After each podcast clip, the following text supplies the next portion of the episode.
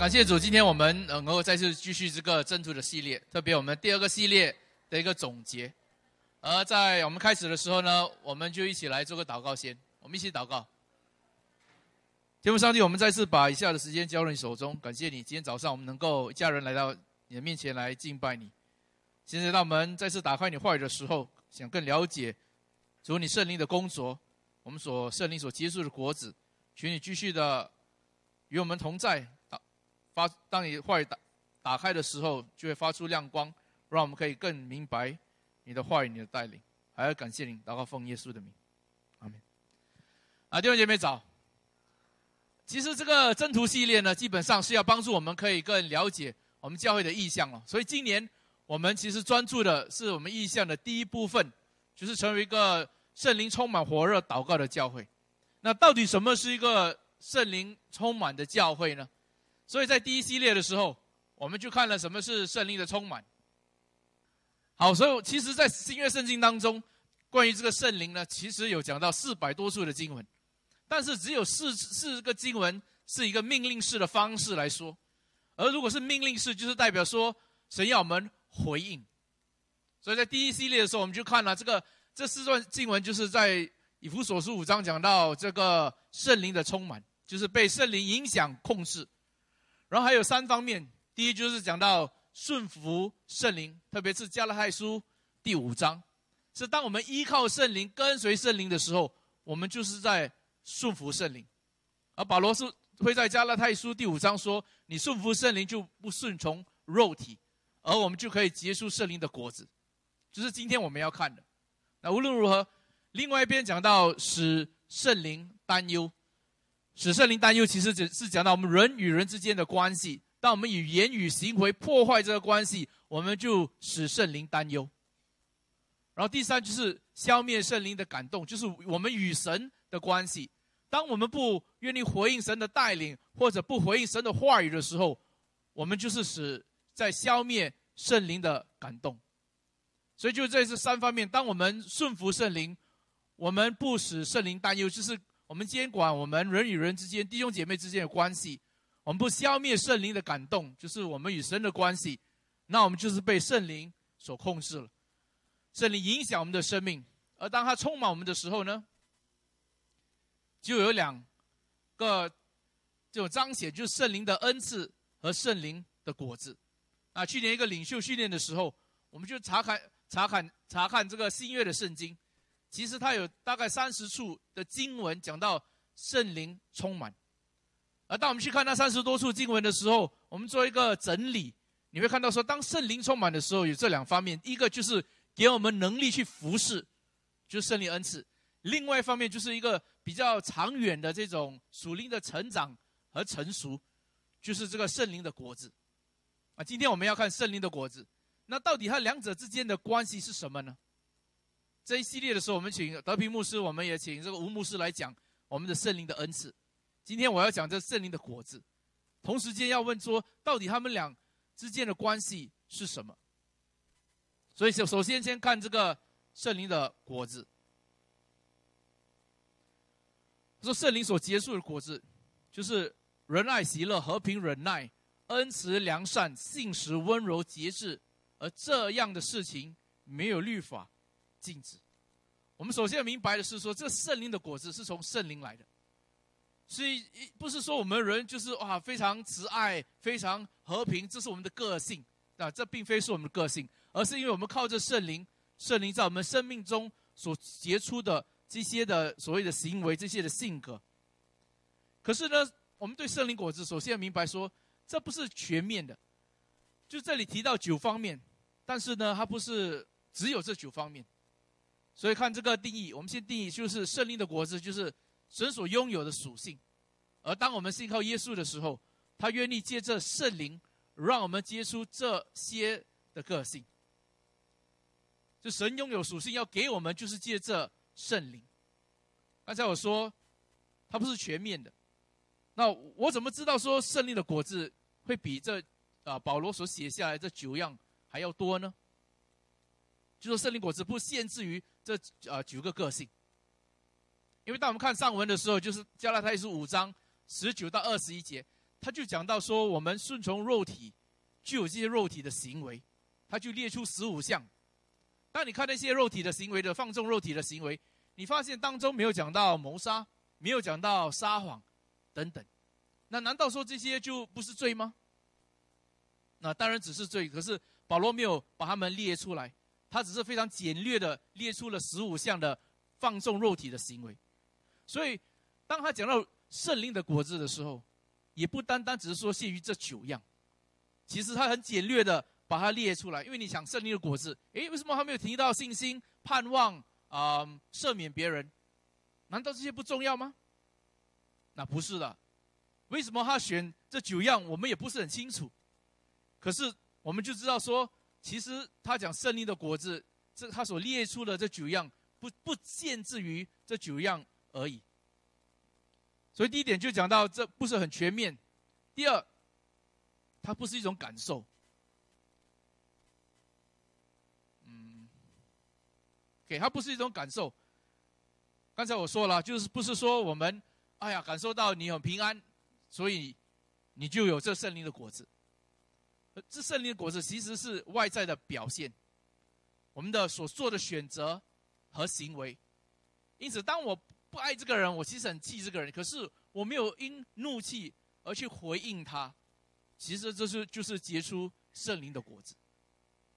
所以我们明白说，其实这个果子呢是一个图案。当你看到说这个人有一个果子，就说你看得见的行为和选择。所以如果你看这个果子，你在其他的啊圣经节以弗所书五章，保罗说光明所结出的果子就是良善、公义、诚实。诶，难道只有这三样吗？那当然不是。可是你说果子的话，意思是说他看得见，别人看得见。或者另外例子，菲利比书他说你所仁义所接触的果子，同样的就是说一个啊，你从外在所看得见的一些行为和选择。所以首先我们对这个圣灵的果子要明白说，这他列出的这九方面，它不是全面的。第二，它不是指这一种感，我们的感觉，而是我们外在的一些行为和选择。最后说这果子，当然它只是一一个图案。我们要结出圣灵的果子，靠着圣灵所加添给我们的恩典和力量。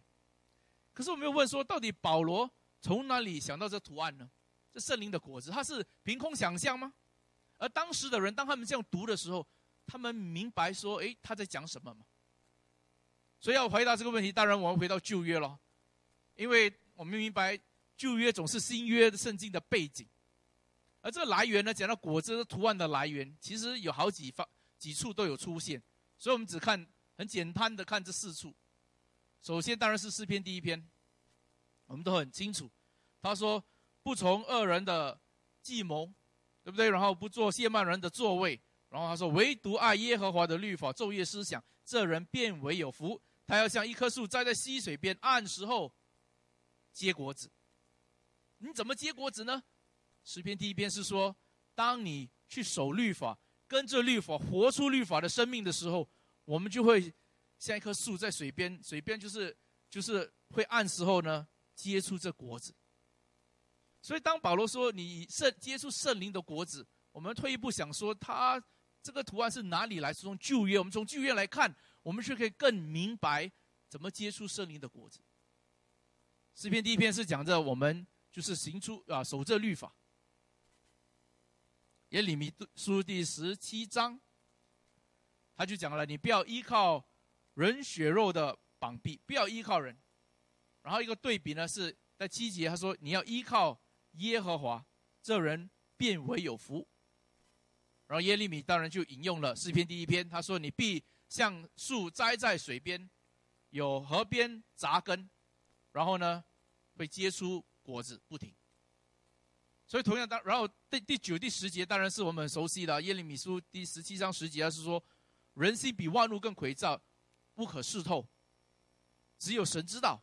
所以当他说你要依靠肉体吗？上文说你要依靠肉肉体，还是你要依靠耶和华？你要依靠肉体是没有办法的，因为你的心是诡诈的，人不可视透的。你要的话，就是要依靠耶和华，你才可以结出果子。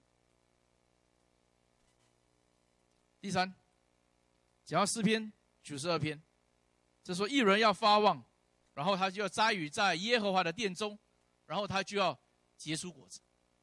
你要结出果子要怎么样呢？就是在耶和华的殿，耶和华殿代表神与我们亲近、与我们同在之处。所以结果子的秘诀呢，是与神，就是神与我们同在。当这个人与神亲近，被这个殿圣殿中的这个灯台的光照亮，他吃橙色饼，成喂养；他的祷告如那个香坛上的香祭献上，他被祭坛上的血洁净，这就是与神亲近。而对我们新约的信徒，当然就是圣灵的内住，所以我们就成为了圣灵的殿。所以你要结出圣灵果子，他说就是与神的有神的同在，与神亲近。然后以赛亚书，他就把以赛亚这个以色列这个国家描述成一个一个葡萄园，然后上文是说神已经为你预备了所有的条件，你应该是要结出果子的。他说我指望结好葡萄，可是你们却没有。然后第八到二十三章二十三节，以赛亚就讲述他们的恶行，你的贪婪、放荡、自我等等。那当我们看到这些罪行的时候，你会想到什么？那我们看到那个以赛啊，加拉太书五章讲到你放纵肉体的行为，就是这一些行为。所以可见，当保罗在写这个加拉太书的时候，其实这些的经文都是他在他的背景。以色列人是很清楚旧约，他们知道以赛亚曾经这样对他们这么说：你要结束神预备。为你们预备很多好条件，你们要接触好果子，可是你们没有，你们反而出了这些行为。所以在加拉太书，当他这么写的时候，也是一样的。那为什么我要让你们看这几段经文呢？因为我们要从旧约当中明白说，这结果子的图案的意思。诗篇第一篇说，你要结果子，你就要借着行律法，借着信靠神，借着神的同在。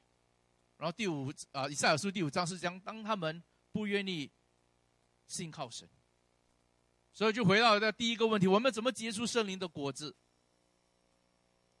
当神与人交通，他浇灌恩典和力量，以致我们人可以结出果子，就如同一个枝子靠这树结出果子一样。因此，人因着信靠顺信靠顺服神的话，借着圣灵就能结出果子。就是要降服于圣灵，所以同样，当我们就是其实这这个就是加拉太书五章的整个上文和下理。我们再重复一遍，就是那个定义：接触圣灵的果子是，其实这一些的个性就是神所拥有的属性。你要怎么接触呢？是当我们信靠耶稣，神就愿意借着他圣灵呢，让我们。有接触这一些的个性，所以是圣灵的果子。我们为什么要接触圣灵的果子？是不是这样，我们生命可以比较平安、比较快乐呢？那有没有想过，果子为是是是为什么？你看那个，比如比如苹果在果园里，为什么它它要长得又又肥又又甜又香？为了什么呢？啊，吸引别的动物去吃，对不对？吃了，然后它它把种子拿去别的地方，掉在土里，它才可以繁殖，然后长成一棵树。同样的，当我们想到这种果子，胜利的果子，结出果子，其实不是单单为了教会、为了信徒而已，而是要让别人从我们身上看到神的工作，导致我们的生命可以繁殖，可以把这生命传达给别人。而在你看所有的圣灵果子里面，他讲了九九个九方面，当然是一个果子九方面。可是最重要的是什么呢？就是第一个了，就是仁爱。其实，在整个加拉太书五章的时候，我们看他的上文下理，我们就可以明白，他的思路当中，保罗是这么说。他当然五章一节他说，耶稣救我们是为了我们得自由。然后到了十三。节呢，他就说了：“我们蒙召要得自由，你不要乱用这个自由去放纵情欲，而是要用这个自由互相用爱心互相服侍。为什么用爱心互相服侍呢？因为如此，我们就满足了律法。当然，我们知道律法的总结就是爱人如己。你爱神而爱人如己。但神也说，如果你不爱看得到弟兄，怎么算爱我？所以保罗就在这里说，其实爱人如己就包括了整个律法。然后继续讲，他说：“你们当顺着圣灵而行，就不放纵情欲。”你你你记得他刚说什么？他说：“我们要用这个自由互相相爱。你要怎么互相相爱？爱人如己呢？你就要要顺着圣灵而行，你就不会放纵肉体的情欲。”然后十七节到二十一节，他就告诉他们那十五个放纵情欲做了什么什么什么什么。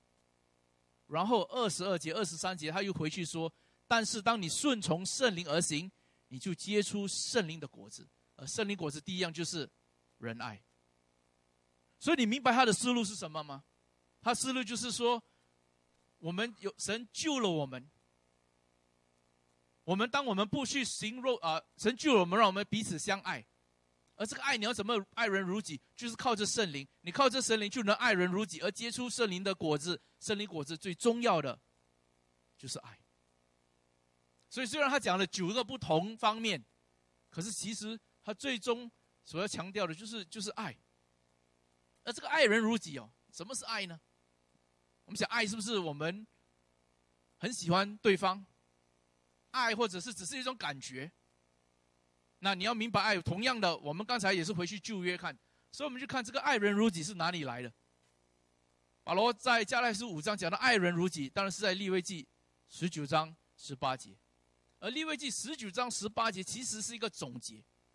你要知道爱人如己是什么，你看上文，就是从第十节，十九章十节开始看，所以我们一个一个来看，什么是爱人如己。首先他说。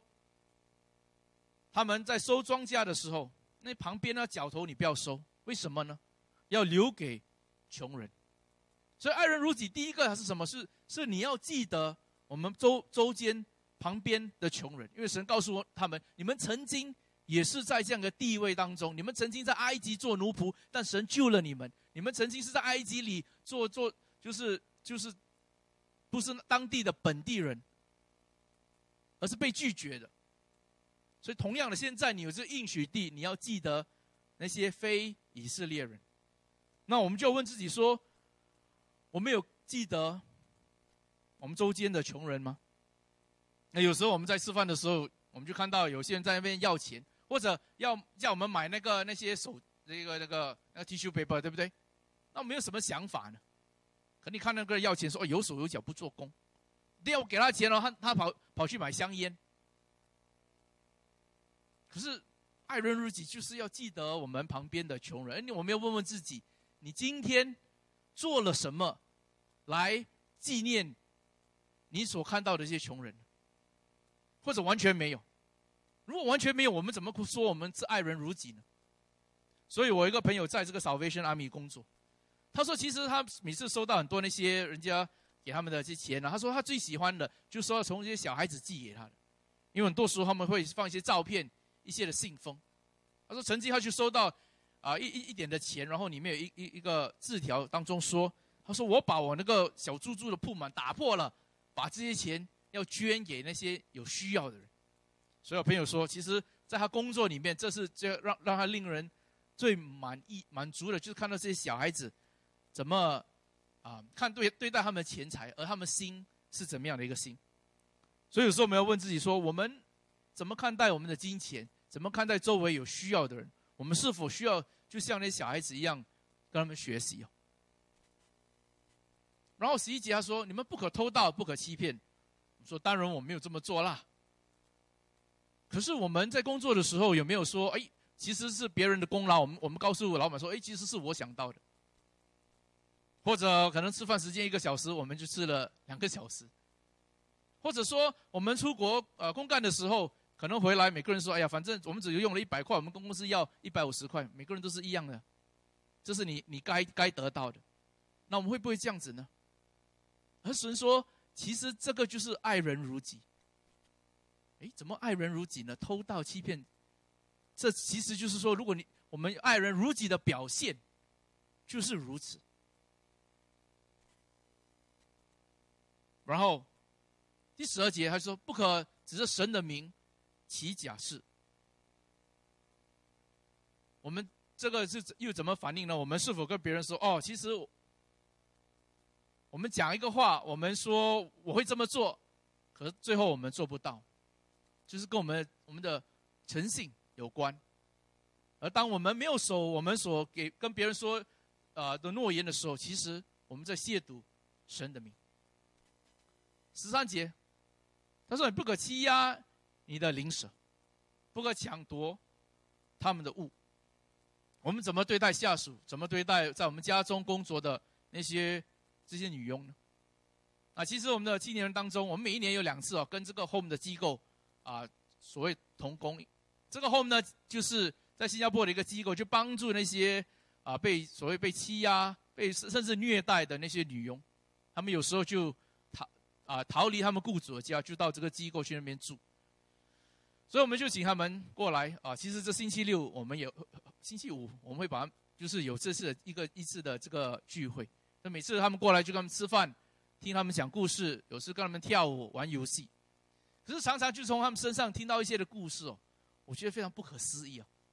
有些人说他雇主每一天只给他吃一杯泡面，一杯泡面怎么可能呢？然后来新加坡六个月哦，少就就就减减减肥哦，减了二十公斤。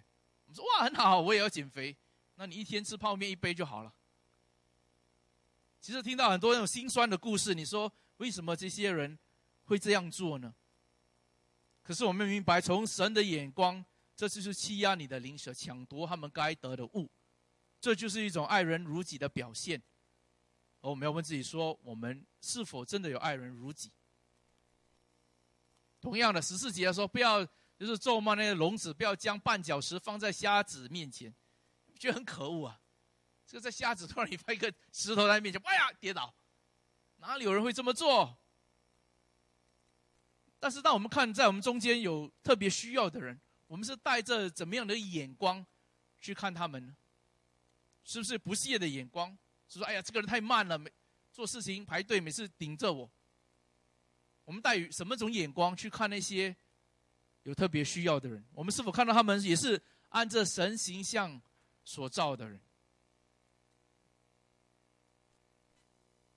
十六节，不要搬弄是非啊！这个不用讲，我们每个人都知道。特别我们常常说：“哎呀，你知道，我听说这个弟兄，我们要为他祷告。”然后哇，我们什么都讲，有的没有，有的讲没有关跟跟祷告有关系的，你也讲。这就是。搬弄是非了，所以曾经就有这个女子了，去找他牧师说怎么办？我就是常常喜欢讲人家闲话，我怎么改？啊，牧师说好，你去找那个所有你讲过闲话的人，去他们的家，然后呢就拿这张纸呢放在他们门口外面，我在这里等你。那女子说找我所有讲过闲话的人啊，要讲很久啊。我说不用紧，我等。所以几个月后他回来了，他说我去找所有讲闲话，就是这样放在他门外。然后牧师就说：“好，现在你去把那些所有的纸拿回来。”说：“那你可能已经把风吹被风吹走了嘛，不可能再找回了。”然后牧师就说：“其实我们话就是这样啊，对不对？我们一讲出去，就没得收回来了。所以在团契的时候，我们讲出什么话呢？在分享的时候，我们分享什么呢？当我们搬弄是非、讲闲话的时候。”圣经告诉我们，其实这不是一个爱人如己的表现。十七节讲到，你们不要恨你的弟兄。你说我当然不恨我们的弟兄姐妹，怎么会恨他们呢？可是下文说什么？总要指责你的邻舍，免得因他担罪。所以这里讲到恨你的弟兄哦，不是讨厌他，而是看到一个人做错了犯罪的时候，我们愿意去向他对证。愿意以爱心去说诚实话，那你说这个很容易吗？然后很多时候我们就看到人家做错，哎呀，不要讲，但是不要讲，我们在后面讲很多，对不对？我们是相反的，因为害怕等下讲了，等一下他不喜欢我还是什么，然后每个星期还要看看到他。而对我们自己呢，我们很容易在神面前说：“哎呀，神，我是一个罪人，我多糟，我做这个这个这个。”然后有人来跟你讲，哎，你知道那天你做错吗？你什么话？你讲我，对不对？我们自己讲自己不好很容易哦，可以，但是别人讲我们就不可以。我们要维护自己，而这些这是很自然的。但是我们知道说，如果有人愿意来向我们用爱心说诚实话的时候，我们不要感到冒犯，而是要说这个人是爱我们才这么做的。我记得在以前的教会有一次，我去啊放假回来的时候，就看 email，你懂？放假回来很多 email 要看几百个，那你千万不要这样做。我看看看，突然我看到一个是那个执事会的主席发了一个 email 给我们，哇！我我一看是岂有此理，怎么讲这种话？因为是非常不客气的。啊，读怎么可以这样子呢？我去告诉我了，我要回答他，让他知道我厉害。我在那边打打打，我太太说：“哎，你不要回答，你等你休息睡个觉以后，你再回答他。”说不用，就打打打打打打打，打了通了就按 send。哇！我一按 send，我突然后悔说：“哎呀，为什么我不要听老婆话，睡个觉先？”而其实那个东西跟我没有关系的，是我是打抱不平，所以后来我就等了等星期天，诶，没有事情，没人来找我。下个星期也没人来找我，一个月后也没人来找我。我说哇还好。几个月后，有一个年轻人跟我约来吃饭跟他吃饭。那这个年轻人当然我在身上花了很多心思栽培他，后来他也去读神学了，所以我非常看重他。然后在吃饭的时候，他突然从他包袱里拿出一一个我的 email，他 print 出来了。我看到吓到说：“哎，他说几天前我的爸爸拿这个 email 给我，他问我说。”你认识唐牧师，你的关关系跟他很好，你可以向我解释为什么他会写这种东西吗？然后那个人说：“我本来要维护你，但是我看了，因为我也不懂要怎么回答。”哇，你知道我听到那句话的时候，我很生气，我很想维护自己，因为明明是那些人错嘛，他们做出很多事人做错的事情，你你怎么可以说我呢？可是当我要维护自己的时候，我呀，突然我觉得说神在责备我。我是这个弟兄，当然很看重跟我的关系。他很尊敬我，可是他愿意指正我，向我对证，其实是因为他爱我。而既然有人爱我，我要感谢他，而不是要发怒。所以我去向他道歉。虽然我还是觉得我其实那件事上我其实没有错，只是我回答的很凶，可是他也是很凶啊。而且其实也他不是在讲我，我向他道歉。嗯，几几上啊上个星期他其实有 text 我这位弟兄，所以他现在已经结婚有孩子，所以他就想起说啊，当年他在 donut shop 跟我说的话，其实我们在一个 donut shop 说话，所以我说是啊，其实那是我生命一个很严很重要的一个一个一个一个转转捩点哦，因为让我看到说，其实有人愿意跟我说我的盲点是什么，其实我应该感谢他。而圣经告诉我们说，你不要恨你弟兄，恨不是当我们不喜欢他们、讨厌他们。恨是当我们看到他们做错，我们不用爱心来说诚实话。十八节不可报仇。十九节，所以你看，我把它列出来啊。他讲完了以后，最后他是说：“你这就是爱人如己。”所以，当我们看爱人如己的时候，他不是只是一种感觉，不是一种一种非常虚幻的一种一种啊道理。从圣经当中是非常实在的，什么是爱人如己？救济穷人，有诚信，尊重神的名，不要欺欺压弱者，关心弱势的，不讲闲话，爱心说诚实话，乐意祝福别人。当我们这么一看，我们就知道我们是否有爱人如己。当你这么看的时候，你我列出这些给你看，你会觉得怎么样？特别你看很多很多的经文，上次有人说哇，你看很多经文的时候我就 lost，不懂在讲什么。我说我就是故意这样给你看，那你看了觉得很被压迫，说哇，爱人如己要做这么东西，怎么做得到？就是做不到，所以我们才需要福音。刚才主任牧师说了，在加拉太书向我们说，我们今天与基督已经同钉十字架，这就是福音，我们被称义，而这是神怎么看待我们？我现在活着的是。是按谁呢？是按那为我复活的主而活，而他是爱我、为我舍己的主。虽然我们可能办不到，但是在十字架上为我们钉死的主是这么样待的看我们，他如此的爱我们，甚至我们做出犯了这一切的东西，他愿意为我们而死。而今天他仍然是以爱的观念来看待我们。所以每当我们在挣扎的时候，说：“哎呀。”我在发怒，我想到说，我不愿意再跟这个人说话了。我们要记得说，但是圣灵的果子就是爱。当我们在发怒的时候，我们说我我们不愿意去爱别人的时候，我们要想到说，其实圣灵的果子就是爱。当你被别人错怪的时候，感到愤愤不平，要想到，但神圣灵的果子是爱。我们一定要回去，一直回来到。这个真理，圣灵的果子就是爱。那说叫我们要如何结出这果子呢？那这里有几段的经文，我们不不需要很清楚的看，但是约翰福音十五章是讲到耶稣是说我们要藏在基督里，每一天学习说，嗯，我就是那枝子，我要靠着葡萄树，我才可以结出果子。约翰福音十二章。他是说，如果我们不舍己，一粒麦子若不落在地上而死，它仍然是一粒；但你要结出果实，是当我们落在地上而死。然后更多前书五章就是说，我们是被基督的爱激励了。弟兄姐妹，到了最后，我们还是要回到福音当中。我们得救就是本乎恩典，我们接触属灵的果子，是当我们靠这神的恩典、圣灵所让我们接触的这些果子，这些是超自然的。因此，在我们对前途很彷徨的时候，我们仍然能够有平安。不是因为我们有感觉平安，而因为我们信靠神，而圣灵让我们经历这出人意外的平安。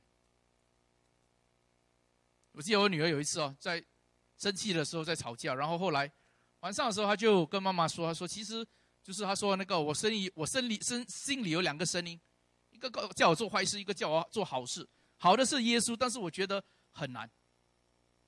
然后我们在读圣经的时候，那段经文就讲到神赦免他所爱的。突然他看到的时候，他就大叫一声，他说：“哎呀，那个圣经又在对我说话了。”然后就拿出圣经亲吻圣经。而我每次想到这一幕的时候，其实我是想到自己。我其实对神说：“我多么盼望我永远就像一个小孩子，永远不会忘记福音所对我的恩典。”每一次听到福音，每一次听到耶稣为我而死，我有这样的很自然的一个反应，要拿拿起圣经来亲吻他，因为他是何等的宝贝。所以我祷告神，永远不要让我忘记这一种的感觉。我们是不配的，我们得救是本乎恩典，是本乎耶稣基督为我们所摆上的牺牲。